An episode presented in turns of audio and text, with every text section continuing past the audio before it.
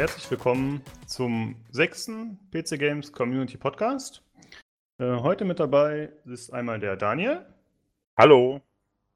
Und dabei ist noch der Sven. Schönen guten Abend. Und ich, wie immer, Lukas. Heute haben wir mal eine etwas andere Folge. Und zwar hatten wir ja schon vor zwei Folgen unsere Spiele 2018 vorgestellt. Und wir dachten uns, um quasi mal ein bisschen weiteres Feld abzudecken an Spielen und an Themen, die wir machen können, äh, nehmen wir noch zwei andere Community-Mitglieder mit rein. Äh, die beiden hatten sich vorher schon mal gemeldet und haben gesagt, sie würden gerne mal teilnehmen, wenn es geht. Und äh, das war eigentlich ein Thema, was sich dann angeboten hat. Und deswegen sprechen wir heute nochmal über Spiele 2018. Wobei ich ja meine Sachen schon genannt habe, deswegen werden die beiden wahrscheinlich den Großteil reden. Äh, und wir haben gesagt, um mal ganz kurz vorab zu klären, wo ihr so herkommt oder was vielleicht so eure Spiele sind, die ihr spielt, würde ich mal gerne wissen. Sven, was ja. hast du 2017 so gespielt? Was waren deine Top-Titel vielleicht? Ja, also meine Top-Titel tatsächlich, äh, kann man recht kurz zusammenfassen, sind einmal auf jeden Fall äh, Senua's Sacrifice gewesen. Ähm, extrem emotionales Spiel, was mich auch stark mitgenommen hat, ähm, sowohl von der Story her als auch von der gesamten Präsentation. Ich fand einfach äh, thematisch da Depressionen anzusprechen. Schwieriges Thema, aber die haben es unglaublich gut umgesetzt. Dazu noch Warhammer 2, weil ich ja so ein kleiner Total War-Fan bin. Ähm, und das zweite Teil, das nochmal eine ganze Ecke verbessert hat in der Hinsicht auch ein super Titel gewesen. Und als letztes würde ich dann noch nennen XCOM 2, die Erweiterung War of the Chosen, fand ich auch, hat das Basisspiel extrem gut erweitert und spaßig auch als quasi alles, was da so dabei war, hat auf jeden Fall gut dazu gepasst. Ja, okay. Und äh, eine Frage noch dazu. Auf welchen Systemen spielst du aktuell? Ähm, aktuell, also ich bin tatsächlich, ich habe alle Plattformen. Äh, ich habe sowohl Xbox, oh. PS4 als auch PC, aber vor allen Dingen PC-Spieler tatsächlich. Also ich habe es jetzt, also ich habe Senua's Sacrifice auch quasi mit Xbox-Controller gespielt, aber auf dem PC. Mhm. Wie sieht es aus mit der Switch? Ist die auch schon im Haus, oder? Nee, gar nicht. Also das, ich muss auch ganz ehrlich sagen, die beiden äh, Plattformen habe ich jetzt auch so im Moment überhaupt nicht mehr benutzt. Ähm, ich habe jetzt zwar hier stehen, aber ja, wenn da so Exklusivtitel für kommen, dann bin ich meistens immer dabei. Die Switch war jetzt aber noch nicht so eine Option. Okay, danke. Äh, Daniel, was waren deine Titel 2018, deine Top-Titel? Ja, kann ich mich Sven anschließen. Beim ersten Platz natürlich Senua Sacrifice. Unglaublich emotionales Spiel. Ähm, fantastisch. Was anderes fällt mir auch dazu nicht ein. Ja. Ist auch schon genug dazu gesagt worden. ähm, vor allem, äh, wenn man, ich sage es mal, auch Depressionen in der eigenen Familie schon mal erlebt hat, äh, ist das nochmal äh, äh noch eine Stufe äh, höher. Und ähm, nee, ist ein fantastisches Spiel äh, verdienter Awardsieger und es müsste noch viel mehr verkauft werden. also ja. kauft euch Senua Sacrifice. Sehe ich genauso. Äh, genau, der zweite äh, Titel 2017 war für mich dann wirklich äh, Wolfenstein 2.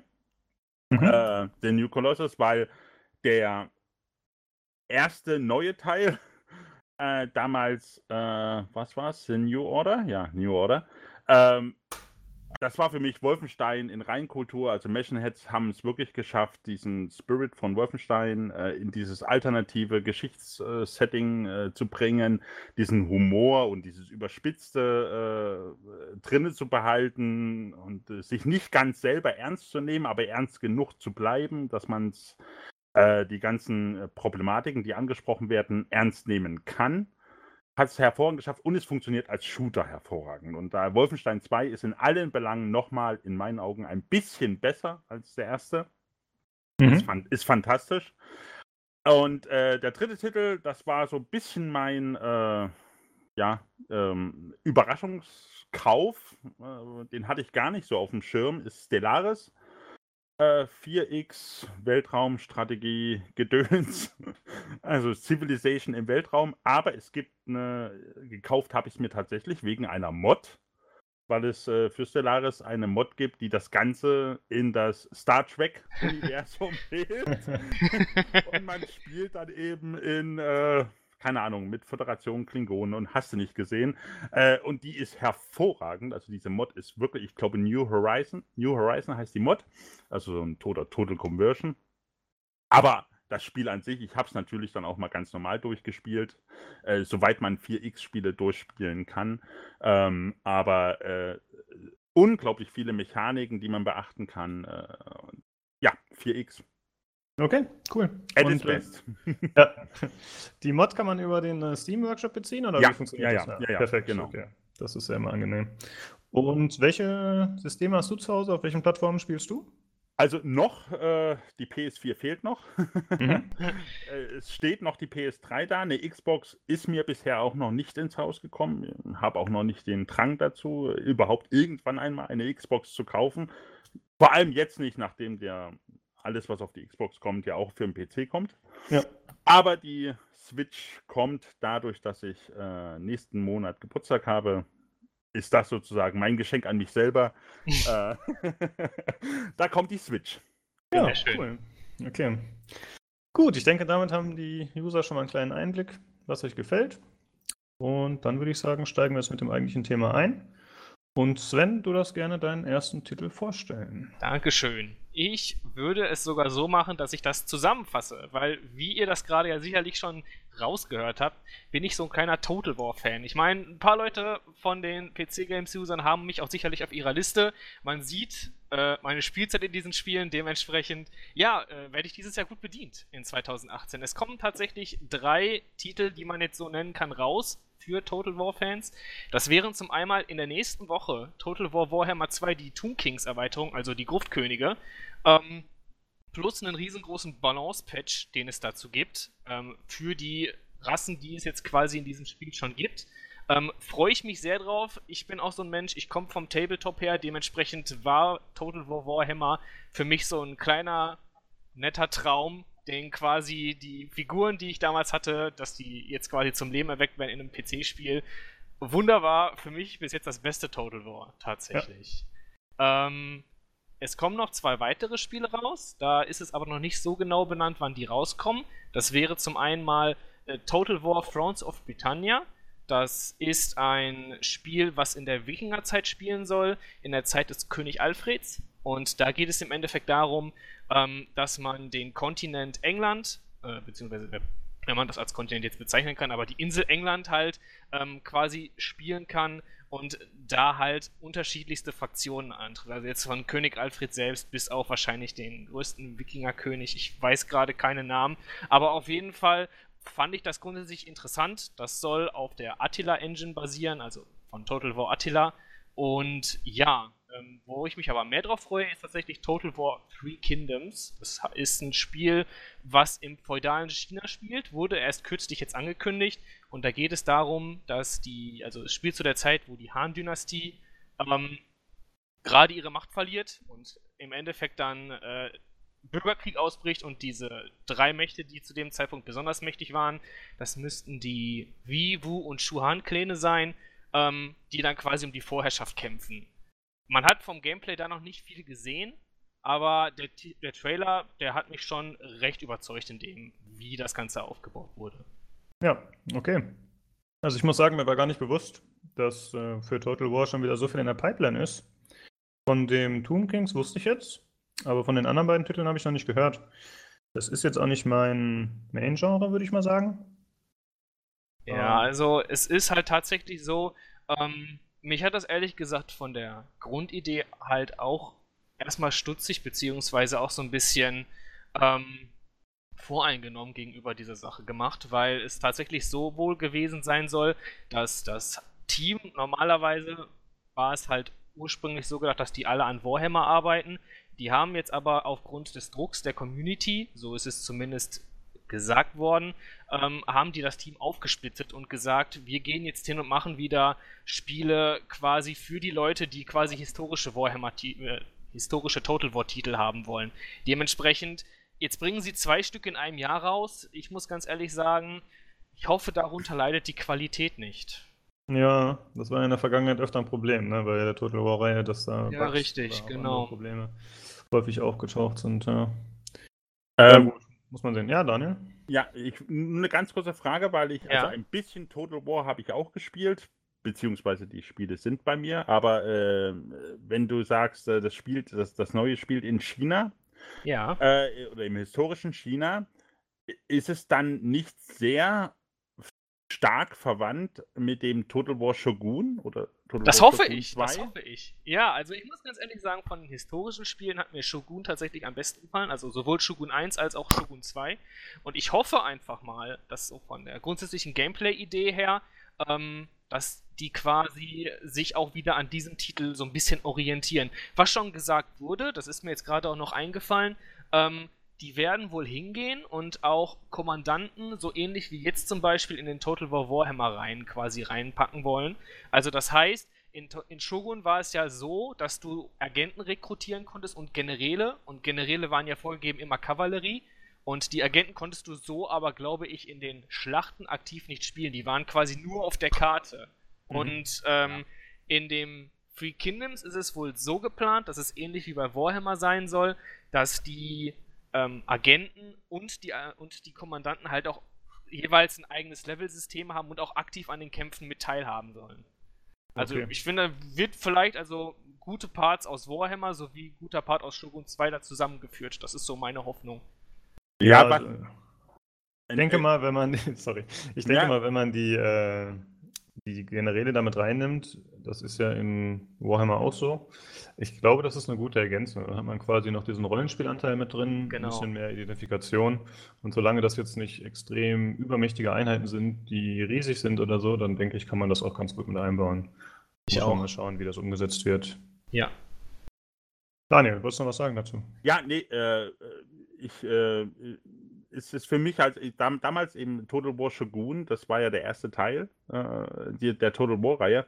Ja. Und äh, dass man damals das Setting historisches Japan genommen hat, äh, war schon relativ mutig. Ich weiß nicht aus welchem Grund äh, die Entwickler aus England genau dieses Setting genommen haben. Sie hätten ja, ja auch, keine Ahnung, äh, Richard Löwenherz nehmen können als, äh, als Anfangssetting. Aber das ist halt im Westen ein ich sag's mal, nischiges äh, Setting. Äh, wobei sie dann bei späteren Teilen, bei Medieval oder ähm, äh, Empire zum Beispiel, ähm, ein, ein Setting gewählt haben, was im Westen sich zumindest vermutlich wesentlich besser verkaufen lässt. Ne? Also, ja, das stimmt schon also wenn ich mir, äh, ich habe damals äh, Shogun gespielt und da hast du stundenlang äh, dir Einheitenbeschreibungen durchgelesen, nur um zu verstehen, das ist ein, äh, was das, das ist ein Speerträger, das ist ein Bogenschütze und das ist ein Nahkämpfer. Also, äh, dass sie jetzt wieder auf China gehen, ich finde das ein unglaublich faszinierendes Setting. Also kein, keine, keine Frage, aber ich frage mich, ist es von der finanziellen Sicht aus, von dem Entwickler her, ratsam, genau wieder so ein Setting zu nehmen, was im westlichen Markt ein wenig nischig ist. Oder können die Entwickler einfach sagen, unser Spiel ist sowieso schon so nischig, ähm, dann ist das auch egal, welches Setting wir nehmen. Ich glaube tatsächlich, so also über den zeitlichen Aspekt hingesehen her, würde ich sogar fast sagen, so nischig ist dieses Thema gar nicht mehr. So gerade in dem wie sich das jetzt so über die Zeit halt entwickelt hat. Ich glaube auch einfach, ich glaube, Shogun war mit eins der bestverkauftesten Total Wars generell. Und ich glaube, wenn man dann in diese ähnliche Richtung geht, kann man zumindest die Leute, die damals Shogun 2 oder beziehungsweise auch Shogun 1 total gut gefunden haben, vielleicht auch wieder mehr abholen als jetzt zum Beispiel bei einem Warhammer. Weil ich glaube sogar tatsächlich, dass dieses Warhammer-Thema mhm. in dem Sinne sogar nischiger ist weil, ich sag mal, ich bin jetzt halt jemand, der kommt von diesem Tabletop-Hintergrund her. Ähm, das spricht mich natürlich mehr an, als wenn jetzt zum Beispiel da jemand kommt, der sich gar nicht mit diesem Universum auskennt. Ich glaube, das ist einfach noch nischiger als jetzt wieder vielleicht China oder in dem Sinne jetzt sogar wie vorher bei Shogun halt Japan zu nehmen. Ich glaube schon, dass das auch viel Nostalgie-Hintergrund hat und dass man die Leute damit wieder abholen möchte. Ja, ich denke auch, das ist ein guter Punkt. Und ich glaube auch, dass diese äh, ja, dass das äh, Szenario ganz gut dafür geeignet ist. Okay, wir müssen etwas vorankommen. Deswegen okay. machen wir weiter mit dem nächsten Titel. Daniel, was steht bei dir oben auf der Liste für 2018? Okay, also ich, ich hatte ja schon gesagt, also ähm, sehr viel Zeit zum Spielen habe ich nicht und da muss ich mir äh, die Spiele, die ich spiele, ganz genau auswählen.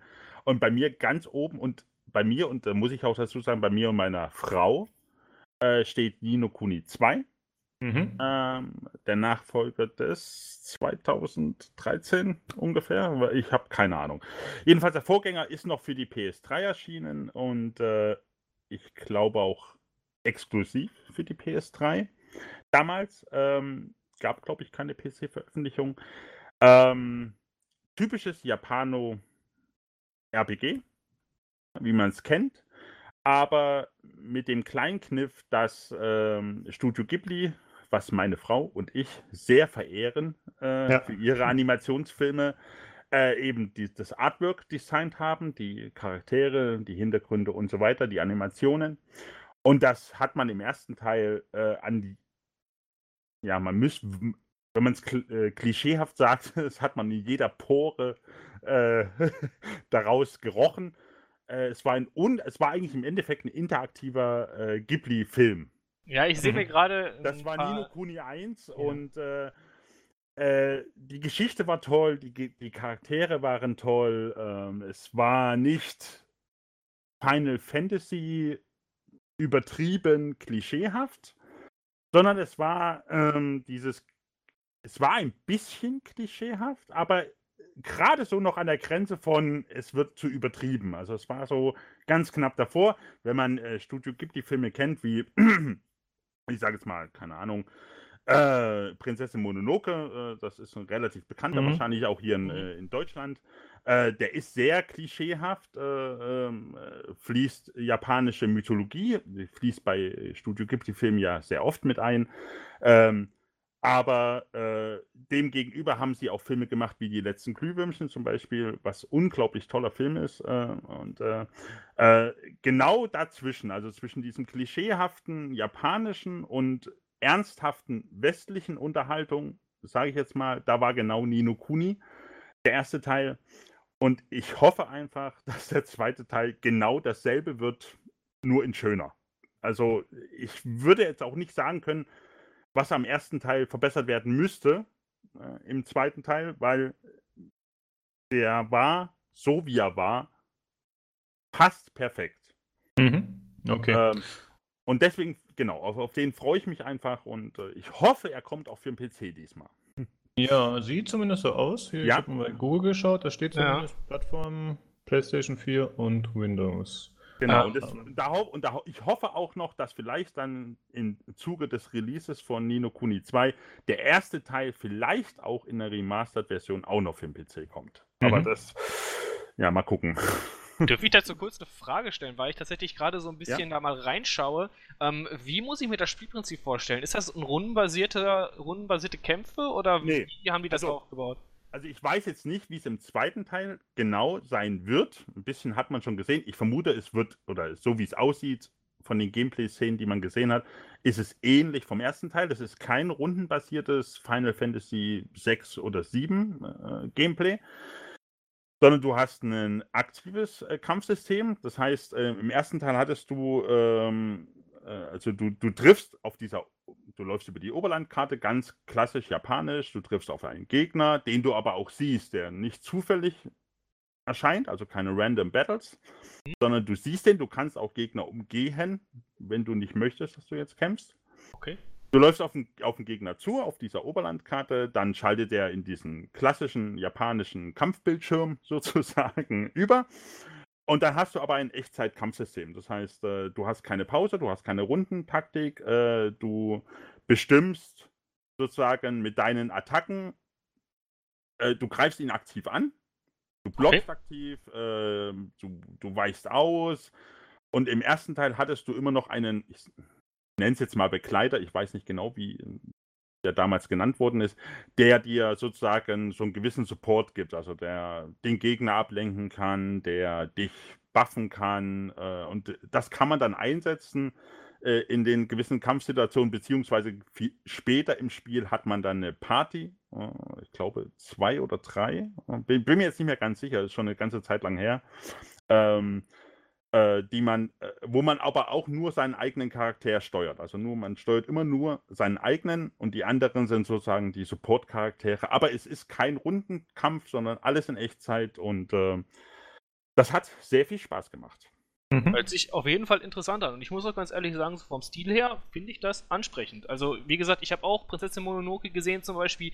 Ich glaube, so diese ganzen ähm, Filme, die vom Ghibli-Studio gemacht wurden, die haben mich auch grundsätzlich angesprochen. Also, ich muss uns ehrlich sagen, kann ich bis jetzt noch gar nicht den Titel. Ähm, Werde ich mir aber vormerken. Schon eine gute Empfehlung. Ja, ist bei mir ähnlich. Also ich habe mehrfach davon gehört. Äh, jetzt habe ich mir zum ersten Mal angeschaut und das sieht ja wirklich fantastisch aus.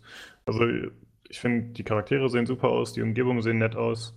Klar, technisch ist das jetzt nicht auf dem allerhöchsten Niveau, würde ich mal sagen. Aber äh, einfach atmosphärisch sieht das sehr, sehr schön aus. Definitiv. Ja, definitiv. Ja, es, es, es, es, hat, es hat halt auch den Vorteil, das ist das, was man ja immer sagt, es ist halt Zeichentrick. Und ähm, das altert besser, als wenn du eine 3D-Optik machst. Ne? Also, ja. das sind halt Cell-Shading-Charaktere. Ja, die sahen vor zehn Jahren gut aus und die sehen wahrscheinlich in zehn Jahren auch immer noch zumindest halbwegs gut aus. Ja, das ist auf jeden Fall, denke ich, auch ein Vorteil, was für das Spiel spricht. und ja. ich finde auch Charme. Also der hat Charme, der, äh, der Look. Hm, definitiv. Ich habe noch eine Frage zu dem Begleitersystem, wobei das sich jetzt vielleicht auf Teil 1 dann eher bezieht, aber da wird das hoffentlich so ähnlich sein. Äh, du kannst dir aber Begleiter frei aussuchen, nehme ich mal an, und du kannst die auch leveln trotzdem noch? Oder wie funktioniert das? Also im, äh, im ersten Teil war es, wenn ich das jetzt richtig in Erinnerung habe, äh, du hattest ganz am Anfang, hast du deinen ersten Begleiter, den hast du bekommen einfach, also im, im Storyverlauf ganz am Anfang schon. Und äh, du konntest aber im Laufe der Story im weitere Begleiter äh, ja, äh, dazu bekommen oder eben auch nicht. Also man musste das nicht. Ja. Das waren so optionale Sidequests. Und ja. äh, diese Charaktere, aber die du, also wenn man sie eingesetzt hat, die leveln dann genauso auf wie du selber. Das heißt, man konnte sich einen sehr schönen Kampfstil, äh, also sich selber seinen eigenen Kampfstil sozusagen äh, zurechtschustern. Man konnte also sagen, okay, ich bin mehr der Nahkämpfer, ja, dann nehme ich mir einen Begleiter, der mich supportet in, äh, in Buffs oder eben in Heilung zum Beispiel, die mir als Nahkämpfer nützen. Wohingegen, wenn ich sage, ich bin mehr der Fernkämpfer, dann nehme ich mir halt einen Begleiter mit, der Gegner auf Abstand hält, ähm, der die einfriert, der pff, die bewegungsunfähig macht und so weiter und so fort. Also da, zumindest im ersten Teil, konnte man das sehr gut machen. Das war sehr schön gelöst. Wie es im zweiten Teil ist, keine Ahnung. Mhm, ich gehe okay. aber mal davon aus, dass es ähnlich sein wird. Äh, man war im ersten Teil aber nicht auf zwei Begleiter beschränkt, sondern konnte zum Beispiel auch sagen, okay, Begleiter A möchte ich nicht mehr, ich nehme jetzt stattdessen Begleiter C mit oder so, dass man quasi. Ja, also ich, ja. also ich glaube, ich glaube, es ist schon eine ganze Zeit lang her, wo ich das gespielt habe.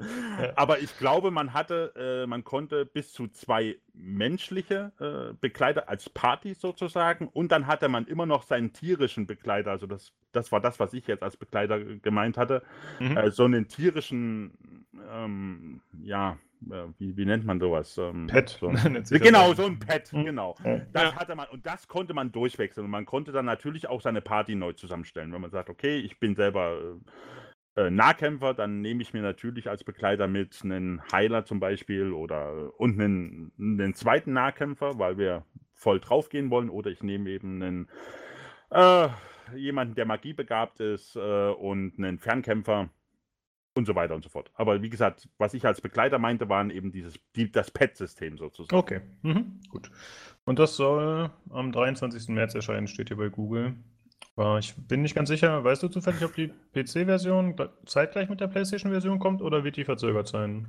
Also äh, weiß ich jetzt nicht. Äh, mhm. mein, mein letzter Stand war sogar, dass es eigentlich Ende, äh, Ende Februar sogar schon erscheinen sollte. Haben sie jetzt wahrscheinlich doch nochmal verschoben.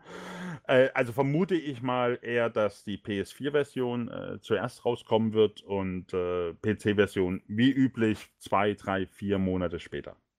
Ja, aber ich habe jetzt gerade nochmal geschaut bei Steam. Hier sieht es sogar ja? so aus, als würde es zeitgleich kommen. Das wäre ja echt okay. mal ungewöhnlich. Das wäre wär cool wär schön. Fall. Das wäre schön. Ja. ja. auch laut dieser Pressemeldung, die ich hier gerade lese, tatsächlich beide am 23. März. Okay, also cool. sowohl als auch.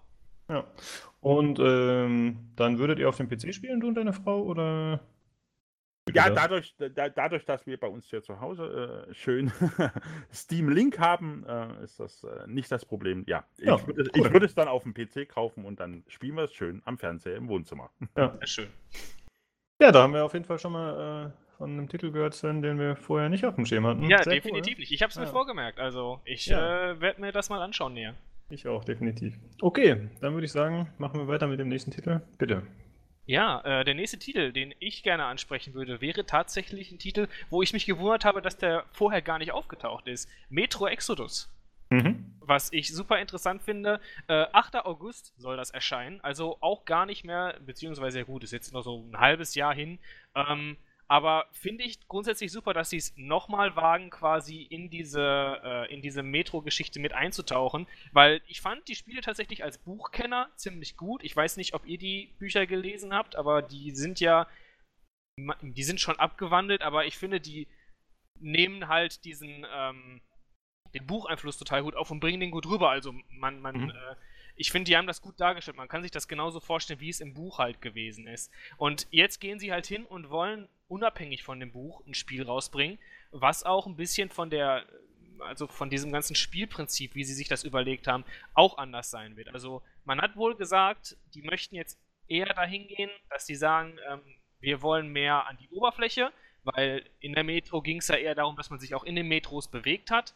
Und jetzt soll das halt an der Oberfläche mehr spielen und dementsprechend auch ein bisschen Richtung Open World gehen. Sie wollen jetzt so ein quasi einen Spagat wagen, die Entwickler, zwischen Open World Gameplay und einer trotzdem erzählten, dichten Geschichte. Wo ich äh, sage, einerseits finde ich es gut, dass die das quasi ein bisschen freier gestalten wollen.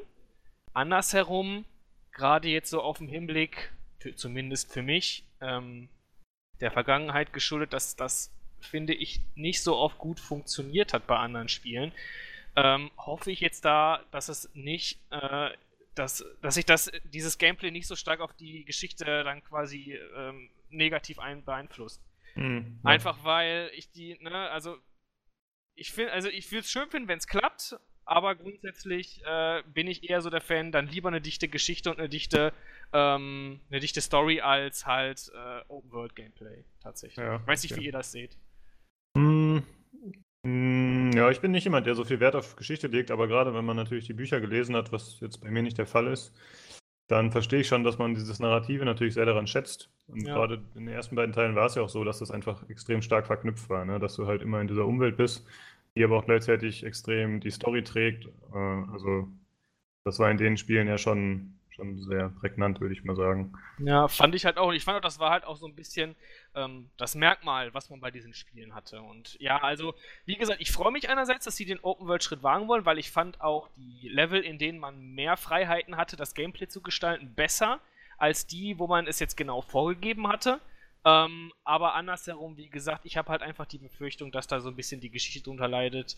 Ich meine, jetzt gehen wir ja sowieso von einem anderen Standpunkt her aus. Das ist ja jetzt quasi nicht mehr direkt am Buch geschrieben, beziehungsweise gehe ich davon aus, dass so ein paar Verweise vielleicht noch daraufhin gegeben werden, aber ja, ich weiß, also grundsätzlich der Trailer, den man gesehen hat, ich meine, der wurde jetzt auch, äh, der ist ja schon etwas länger draußen. Ähm, das Gameplay sah ziemlich gut aus. Ich weiß nicht, habt ihr den gesehen, den Trailer? Ja. Mhm, ähm, ja hat mich auf jeden Fall überzeugt. Ich meine, es waren natürlich auch Skriptsequenzen drin, aber es war wunderschön aus. Ich fand ähm, auch wieder sehr atmosphärisch eingefangen, diese äh, postapokalyptische Welt. Und ähm, ich freue mich grundsätzlich drauf. Ich will das auch gar nicht schwarz malen. Dementsprechend äh, werde ich da auch versuchen, neutral ranzugehen. Ähm, ich hoffe auf jeden Fall, dass es gut wird. Ja, da kann ich mich noch anschließen. Also ich muss sagen, ich habe die ersten beiden Teile nicht gespielt. Ja. Ähm, da mir das einfach tatsächlich zu gruselig war. Also ich fand das schon äh, alles ziemlich drückend. Okay. Das ist einfach nichts für mich. Ich bin da ein bisschen anfällig. Ja. Ähm, vielleicht wird deswegen dieser Titel mal das erste Mal der, den ich wirklich ausführlicher spiele. Ja, muss man mal schauen. Daniel, was ja. hast du von dem Titel? Äh, wollte ich ganz kurz äh, nochmal, ich habe äh, sowohl die Bücher gelesen, äh, als auch äh, die ersten beiden Titel äh, gespielt. Ja. Und äh, das ist genau das Problem. Äh, die ersten beiden Titel waren hervorragend, das waren hervorragende Spiele, in meinen Augen. Äh, ja. Äh, Sehe ich genauso. At atmosphärisch, äh, vom Gameplay her, es war perfekt. Es hat alles gepasst, also fast alles. Und genau deswegen bin ich jetzt äh, ein bisschen skeptisch. Also, man weiß ja noch nichts Genaues, aber das Problem ist, ähm, dadurch, dass eben jetzt keine Buchvorlage mehr existiert, ne, auf der sie aufbauen können, müssen sich die Autoren im Entwicklungsstudio ja sozusagen was selber, was eigenes ausdenken. Ja. Plus gepaart damit, dass sie jetzt sagen, okay, wir machen das jetzt eben als, ähm, äh, als äh, Open, Open World. Genau. Spiel. Ich weiß nicht, äh, oder andersrum, ich befürchte, dass das nicht so perfekt funktionieren wird. Ich lasse mich gerne eines Besseren belehren. Ich hoffe auch, dass sie es gut hinkriegen. Äh, weil, wie gesagt, die ersten beiden Spiele habe ich wirklich geliebt. Das sind ganz tolle Spiele, das sind auch ganz tolle Romane, Ja, auf definitiv. denen, auf denen sie basieren. Ich hoffe einfach, dass sie es schaffen, aber ich befürchte eher, äh, ja, dass es nicht so dolle wird. Ja. aber gut. Haben wir die gleichen Bedenken in dem Moment, ne? Ja, Ich hoffe das- es, wie gesagt, auch, dass es, dass es gut wird. Und ich meine, ne, man will ja auch den Teufel nicht an die Wand malen. Nee, genau. Ähm, aber ich habe halt auch genau dieselben Befürchtungen. Und ich hoffe einfach, dass man dahin geht und sich halt auch wirklich auf die Stärken des, der Vorgänger so zumindest zurückbesinnt und das nicht aus den Augen verliert. Weil ich meine, Mhm. Open World, schön und gut. Ich finde auch, dass das passt vom Setting her, dass man halt erkunden gehen kann und so weiter und sich das alles, äh, das hat unglaublich viel Potenzial, aber ich glaube halt auch einfach, ähm, dass wenn sie dann hingehen und das zu sehr strecken und zu viel sich in der Open World verlieren, dass es, glaube ich, nicht förderlich ist. Wäre nicht förderlich in dem Moment. Ja, und genau, und genau das, was eben die ersten beiden Teile ausgemacht haben, also was der, der Reiz.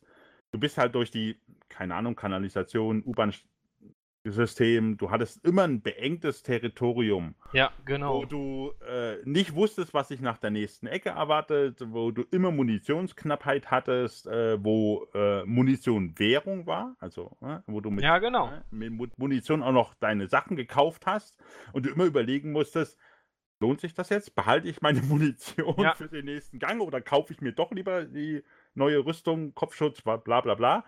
Äh, dass das in so einem Open-World-System, wo du überall hin kannst, dass das einfach aufgeweicht wird und dass das Ja. dann äh, diesen, diesen beklemmenden Metro-Charme, würde ich jetzt mal nennen, einfach nicht mehr hat.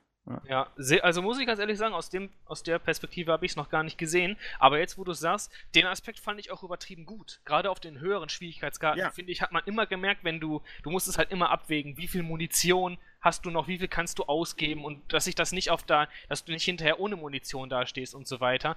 Ich habe auch das Gefühl, das könnte zu grindy werden, ne? Weißt du, Ja. wie ich meine? Also, dass Ja. es, ähm, dass man zu viel Munition sich hortet und dann hinterher vielleicht sogar diese Immersion einfach sich selbst wegnimmt, dass man halt in dieser postapokalyptischen Welt einfach nicht viel zum Überleben hat. Ne? Weil das hat ja, wie du schon sagst, den Charme auch ausgemacht mit, ne? Genau. Ja, das wird wahrscheinlich ganz neumodisch mit 1A Crafting-Stil. Ja, man soll einfach Ja, das befürchte ich auch. Dann, dann hat man so eine Anzeige 500 von 500 und dann fängt man an, sich Ja. Munition zusammenzubasteln. Ja, richtig, genau. Ja, okay, Okay. muss man schauen. Genau. Ähm, was ich noch sagen wollte, es ist ja, glaube ich, so, dass man mit diesem Zug durch die Spielwelt reist, wenn ich das richtig verstanden habe. Ja, man kann auf jeden Fall, also könnte ich mir zumindest vorstellen, vielleicht verknüpfen sie ein Schnellreisesystem damit. Mhm. Könnte ich mir vorstellen. Ja, Weiß ich jetzt hatte aber auch halt- nicht, genau. Ich hatte halt die Idee, dass es eventuell so ist, dass man vielleicht gewisse ähm, Hub-Welten hat sozusagen, also oder einfach nur kleine für sich geschlossene Level, dass du halt mit dem Zug irgendwo hinfährst und dann hast du auf einmal doch wieder so ein beklemmendes Untergrundlevel oder so. Ich finde, das wäre eine ganz gute Idee, Ja, wenn sie versuchen, sowas mit einzubinden und da eben die alten Stärken noch mit aufzu. ja, richtig. Ja, Wenn sie halt einen. Mittelweg finden, ist das ja auch definitiv Mhm. gut, ne? Sehe ich genauso wie du. Ich habe halt nur, wie gesagt, die Befürchtung, dass es zu viel Open World wird und zu wenig Metro. Ja, okay. Gut, wir haben jetzt in etwa die Hälfte des Podcasts rum und immerhin schon an die vier Titel besprochen. Ich finde, wir machen das bisher ganz gut. okay. Finde ich auch. Ja. Ja. Dann äh, geht's weiter mit dem nächsten Titel von dir, Daniel.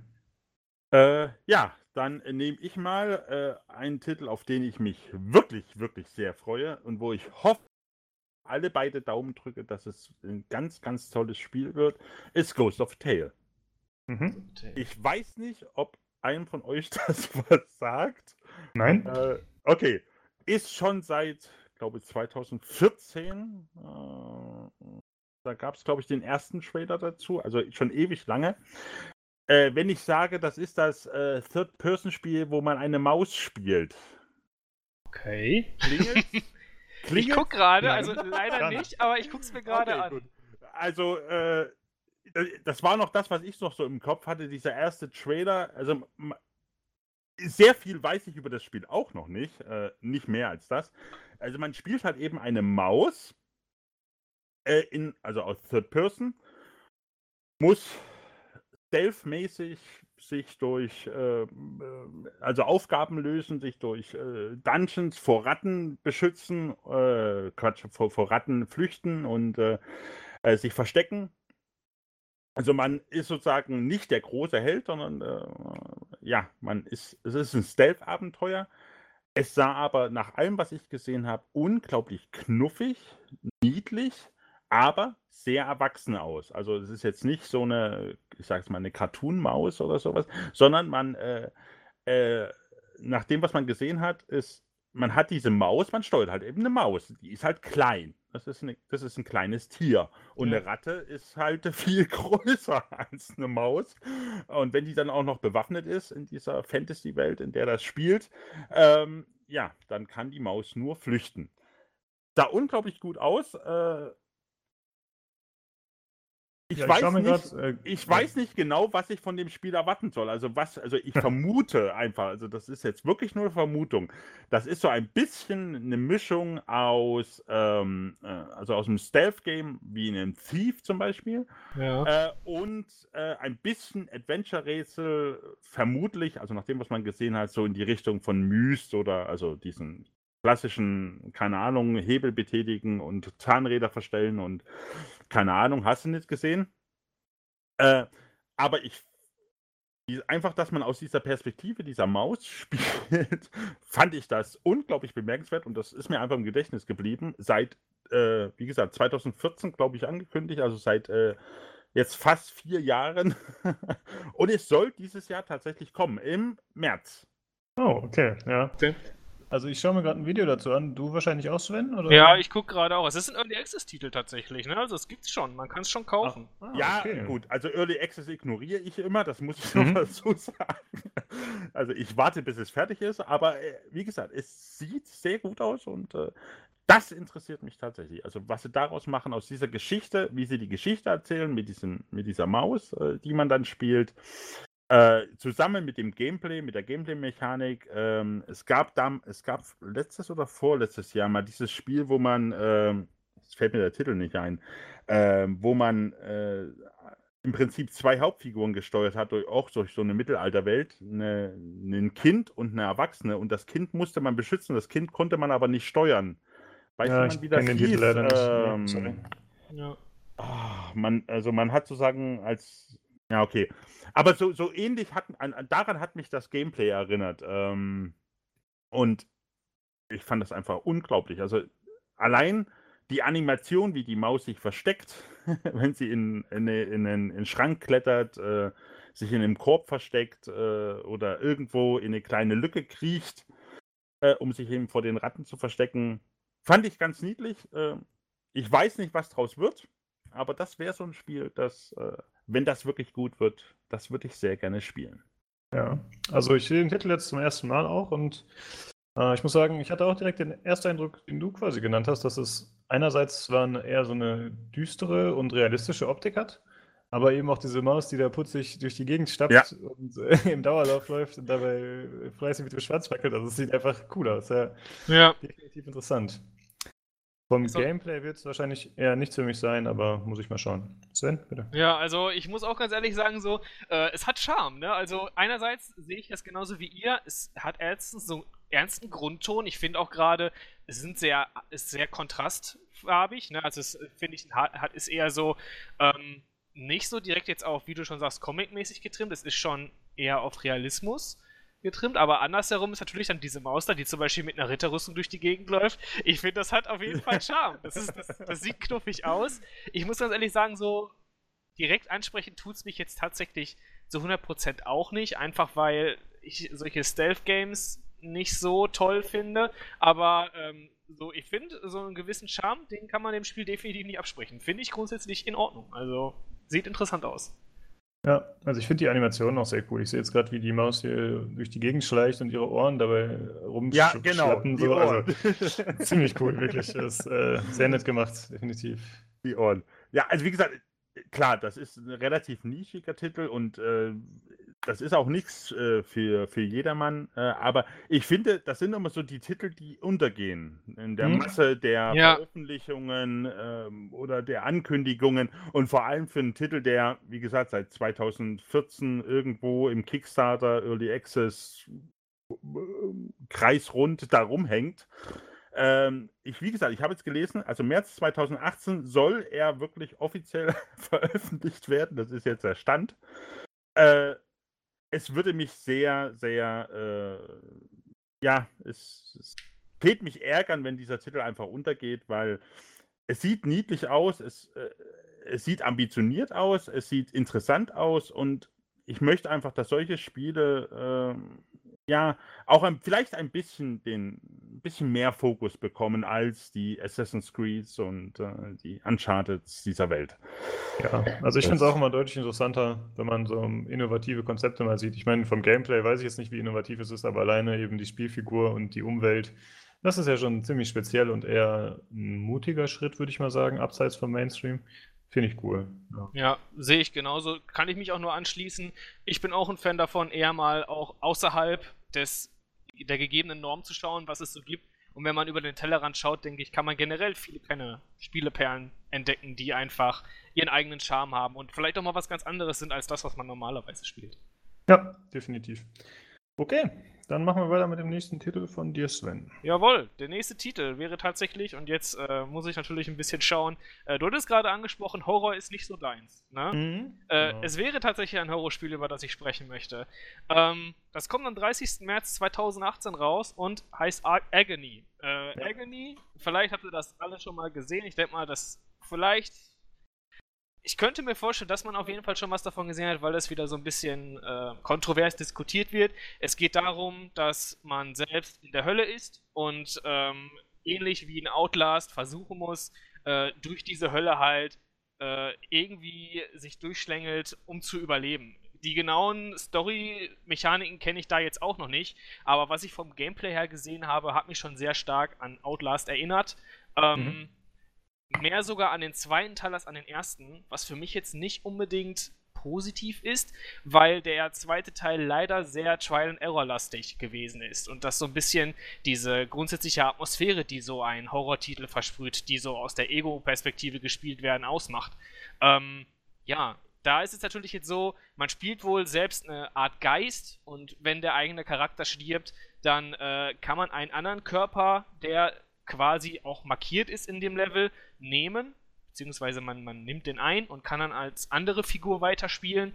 Ähm, ja, und grundsätzlich ähm, hätte ich jetzt so gedacht, das sieht vielversprechend aus. Ich hoffe da aber auch, dass ähm, man halt hingeht und das nicht so sehr an ähm, Outlast 2 orientieren lässt, wie der halt jetzt im zweiten Teil gewesen ist. Kann ich mir, Mhm. also, ne, ist auch ein Kickstarter-Spiel, man konnte es, glaube ich, auch schon kurz anspielen. Ich habe es jetzt selbst nicht angespielt. Mich hat das Setting halt interessiert, weil ich es ähnlich gut umgesetzt finde wie damals in Dantes Inferno. Ähm, ja, mal schauen, was daraus wird.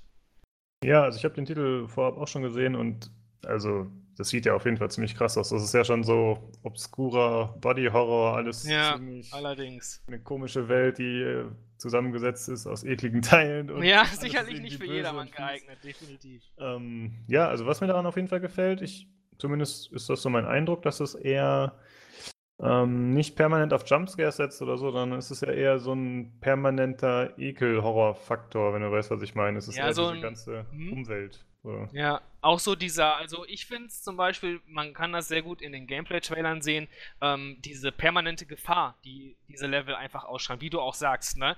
Ähm, Mhm. man hat einfach, ähm, also ich finde es auch immer besser, wenn Horrorspiele hingehen und halt nicht ähm, in dem Sinne auf Jumpscares, auf Jumpscares alleine setzen, sondern halt auch eine bedrohliche Atmosphäre aufbauen. Ich finde, das gelingt im Spiel alleine schon in diesen Trailern, wo ja gar nicht so viel passiert, ziemlich gut. Man hat schon ein bedrückendes Gefühl, was sich dabei einstellt. Ja, definitiv.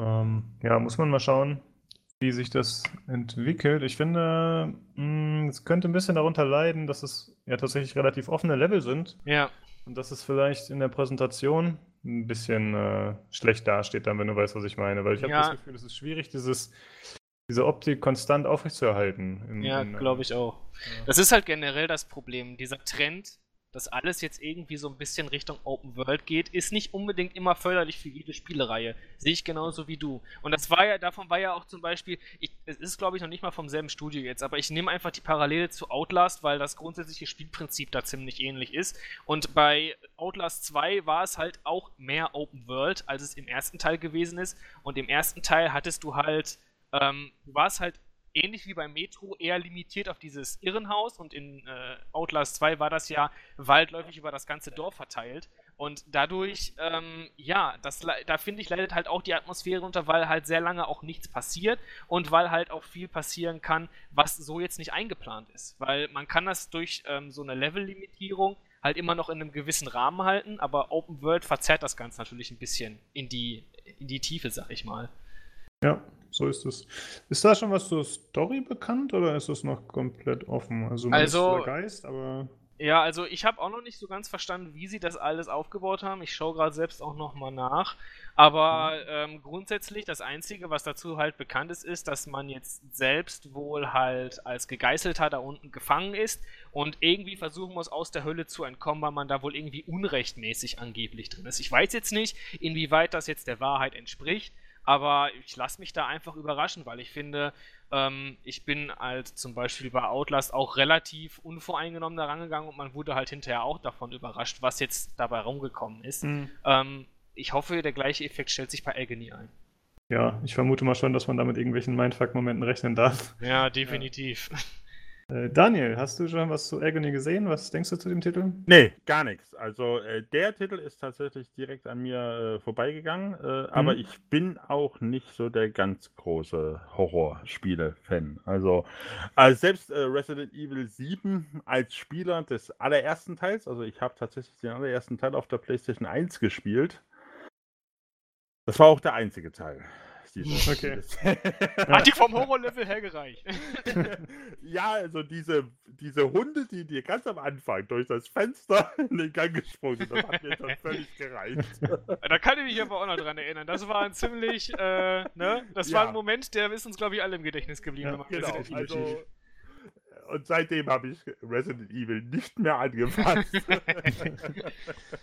also ich habe äh, Resident Evil 7 zuletzt ein bisschen gespielt beim Kumpel auf Konsole und äh, ja, ich weiß nicht, ob du den Titel gespielt hast, Sven? Leider nicht. Ich muss ganz ehrlich sagen, leider, weil ich hab's, das ist völlig an mir vorbeigegangen. Ich weiß aber auch nicht warum. Okay. Schande äh, auf mein Haupt. Ja, Im Prinzip gab es halt so einen Moment, wo dir eine Frau, die im ersten Moment noch nett mit dir redet, auf einmal so richtig schwarze Augen kriegt und dir ins Gesicht springt. Und da war es okay. vorbei. So, ey, äh, ich meine, ohne Scheiß, seitdem muss ich manchmal noch daran denken. Das, Könnt das ihr euch. So krass, wirklich. Ja. Könnt ihr euch vorstellen, dieses Spiel gibt es auch in VR? Ja, ja. Könnt ihr euch dieses Spiel in VR vorstellen? Schlimm, Auf gar keinen Fall. Nee. Da muss ich, da muss ich dazu sagen, äh, ich war letztes Jahr, äh, Ende letzten Jahres bei meinem, bei meiner Schwester und bei meinem Schwager zu Besuch und der hat eine PS4 mit PSVR. Und äh, da durfte ich diese High-Demo ausprobieren. Dieses, äh, keine Ahnung, man ist in diesem Tauchkäfig und geht halt mhm. runter und dann kommt halt immer so ein Hai und der äh, knappert an diesem Käfig und dieser Käfig löst sich nach und nach äh, in seine Einzelteile auf. Und ich wusste ja, ich sitze im Wohnzimmer auf der Couch. Mir kann gar nichts passieren. Aber in dem Moment, wo dieser äh, Hai äh, diese Tür weggerissen hat mit seinem Maul, habe ich das Headset abgerissen vom Kopf und habe gesagt, nee, äh, das war's. Also ich, ich gehe jetzt eine rauchen und äh, nee, also das selbst wenn man weiß, dass es nur virtuell ist, aber das war so beeindruckend. Nee. Nee, nee. Und da will ich Resident Evil 7 gar nicht erst anfangen. ja, ich meine, das Gehirn weiß es eigentlich vom Logischen her, aber ja. die Sinneseindrücke sind einfach zu stark. Ne? Man kann sich ja. nicht äh, davon freimachen, dann äh, doch Schiss zu kriegen. Ja, ja. sehr krass. Okay, ja, äh, Agony, muss man abwarten wie es wird. Es kommt am 30. März 2018, sehe ich gerade. Richtig, genau. Für alle Systeme im Prinzip. Ja, gut, nicht für die Switch. Aber wer weiß. Aktuell kommt ja fast alles für die Switch, dann äh, wird Agony vielleicht auch noch nachgeschoben, damit die Kids auch eine Runde davon gewinnen können. Hauptsache nicht VR. das Spiel will ich auch nicht überleben, wahrscheinlich. Ja. Dann gehen wir über zum nächsten Titel von dir, Daniel. Äh, ja, äh, mit Hinblick auf die Zeit, ich würde jetzt einfach mal zwei Titel sagen, äh, nennen, wo ich völlig vorurteilsfrei rangehen und sage, ich habe keine Ahnung, wie es wird. Ähm, das ist einmal das Secret of Mana Remake. Ich habe den Originaltitel damals zwar nicht zu der Zeit gespielt, als er rauskam. Es muss Anfang der 90er gewesen sein. Ich glaube, das ist ein SNES-Titel. Mhm. Ich habe es ein bisschen später gespielt, äh, was daran lag, dass wir damals äh, zu meiner Kinderzeit oder Jugendzeit keine Konsole zu Hause hatten. Ähm, aber ich habe den nachgeholt und ich finde, das ist ein, eines der besten japanischen Rollenspiele überhaupt. Ich bin sehr gespannt, äh, was sie mit dem Remake machen. Nach allem, was ich bisher an bewegten Bildern gesehen habe, sieht es ziemlich bescheiden aus. Also das, äh, habe die Befürchtung, dass es nicht sehr gut wird, aber ich hoffe immer noch das Beste. Also man, wie gesagt, die Hoffnung stirbt zuletzt. Ich hoffe, einfach, ja. ich hoffe einfach, dass es gut wird und ähm, an diesem Strohhalm klammer ich mich, ähm, weil das Spiel, das Spiel selber damals äh, ist sehr gut gewesen. Es ist eines der besten japanischen Rollenspiele, die ich jemals gespielt habe und ich habe sehr viele Final Fantasies gespielt. Ähm, äh, Chrono Trigger, das wäre vielleicht noch so einer, wo ich sagen würde, okay, der ist noch ein ganz klein bisschen besser. Aber Secret of Mana kommt direkt danach. Mhm. Und äh, ich hoffe also, sie machen einen würdigen, ein würdiges Remake in moderner Optik daraus. Ja, mehr was ist, ja? Was ist genau deine Sorge jetzt bei dem Remake? Äh, ähm, zum einen, was man an be bewegten Bildern sieht, äh, ist es einfach, dass, also zumindest was man in den Bildern, in den Videos sieht, ist, äh, dass der Slapstick-Humor relativ äh, offengründig gezeigt wird. Mhm. Der zwar auch im Original natürlich in einigen Stellen im Humor und in Dialogen äh, auftaucht, aber der nie äh, der Grundtenor des Spiels war. Das ist ein relativ ernstes Spiel äh, von, der, von der Hintergrundgeschichte her. Ähm, hoffe einfach, dass sie die Charaktere ernst nehmen, dass sie äh, das nicht ins nicht zu sehr ins Lächerliche ziehen. Ein bisschen Humor ist ja alles in okay und das ist ja auch alles ähm, völlig, völlig in Ordnung, wenn man ein bisschen lachen kann.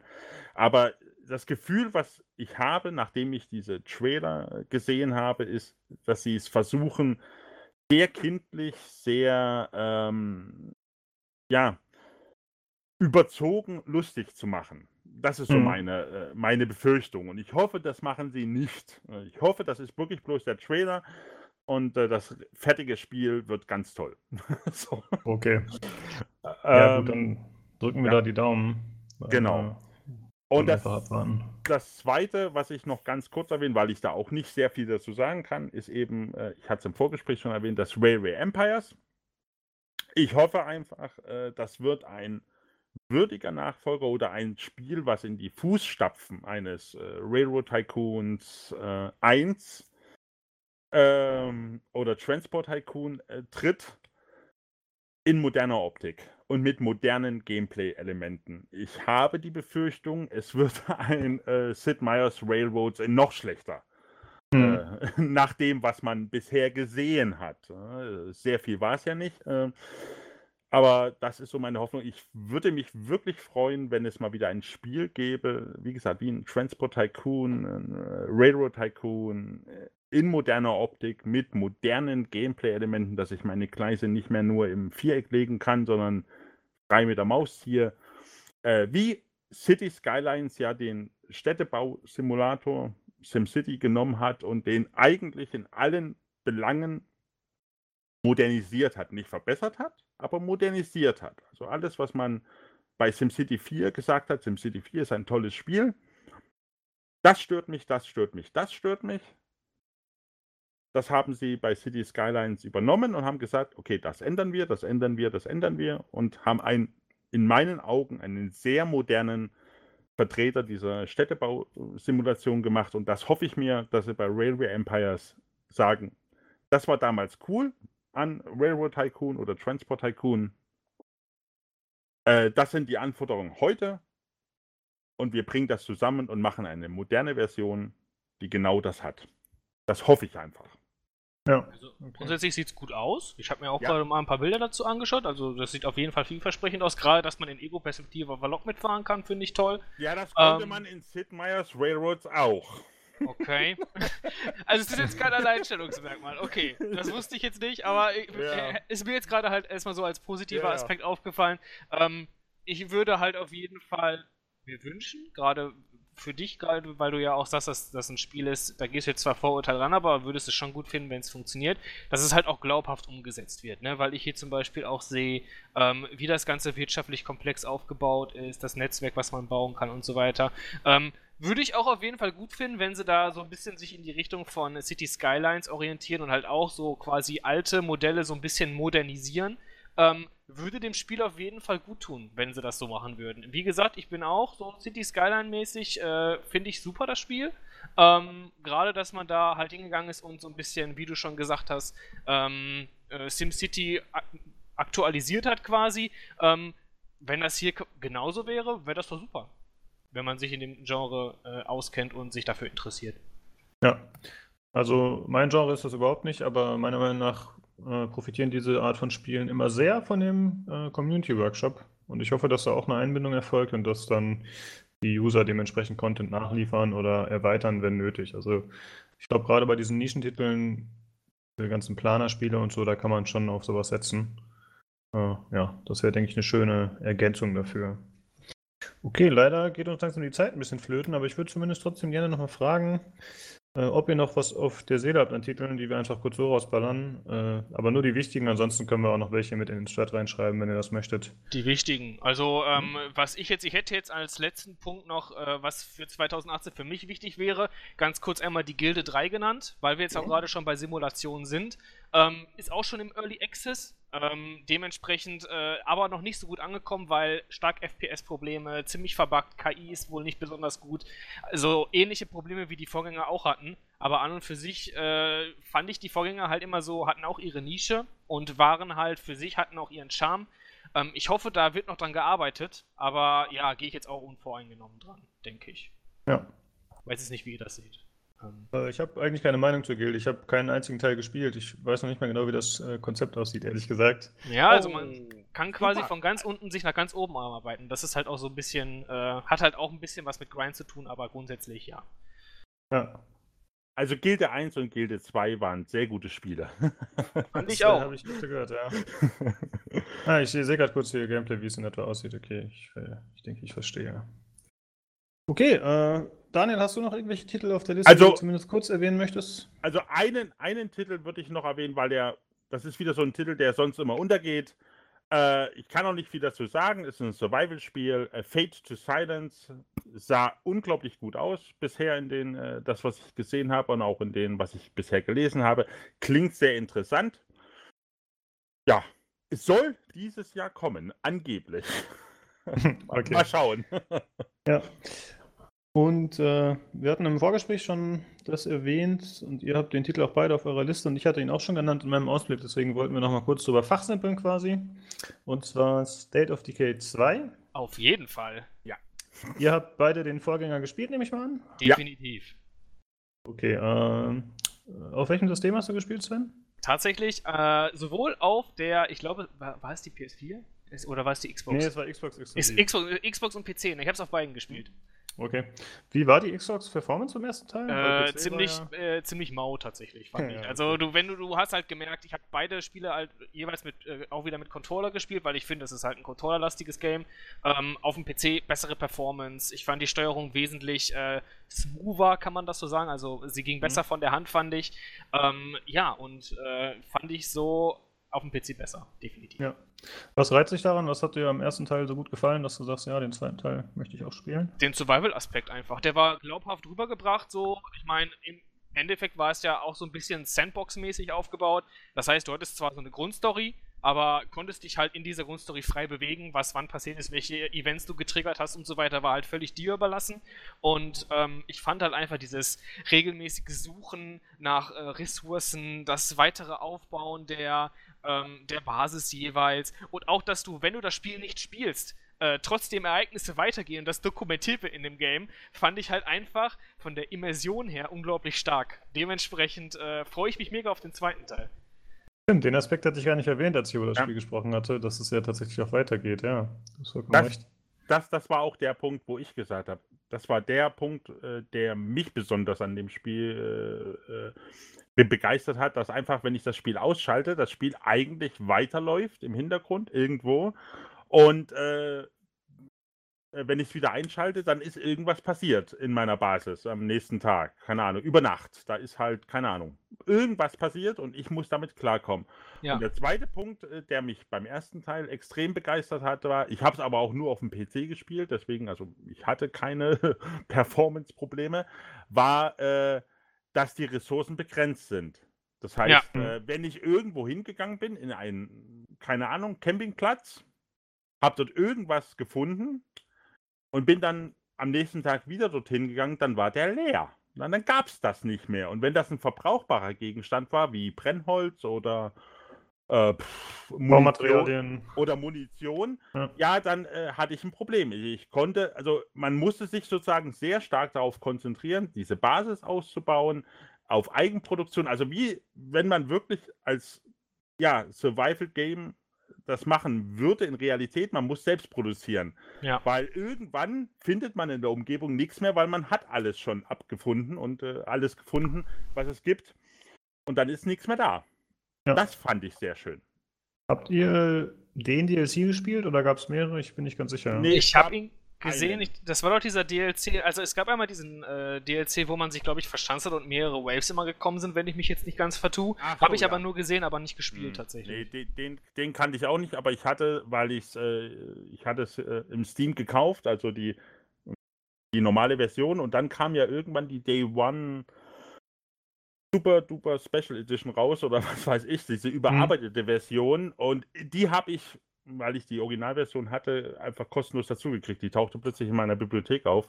Ja, ich gucke gerade Ähm, mal. und da ist, glaube ich, der DLC schon mit enthalten, aber ich weiß nicht mehr genau, was der dazu gebracht War der hat. DLC nicht, äh, dass man so einen Army, einen von diesen Army-Mitgliedern spielte? Ja, ich gucke gerade. Also mal äh, es gibt einmal diesen Breakdown-DLC, das ist der, den ich gemeint habe, mit den Waves. Genau, da, gibt es diesen, da gibt es diesen Lifeline-DLC. Ich glaube, das ist der, Lifeline, den Daniel genau. meint. Ja, genau. Ich guck gerade mal. Da, genau, da ging's, ähm, da geht's darum, dass du in einer Militäreinheit spielst Mhm. und ähm, halt so eine Mission hast. Ich glaube, ich guck gerade mal, ihr müsst ein Team von Wissenschaftlern befreien und der soll euch ein Ende setzen. Also im Endeffekt eine wei- erweiterte Geschichte mit anderen Charakteren. Okay.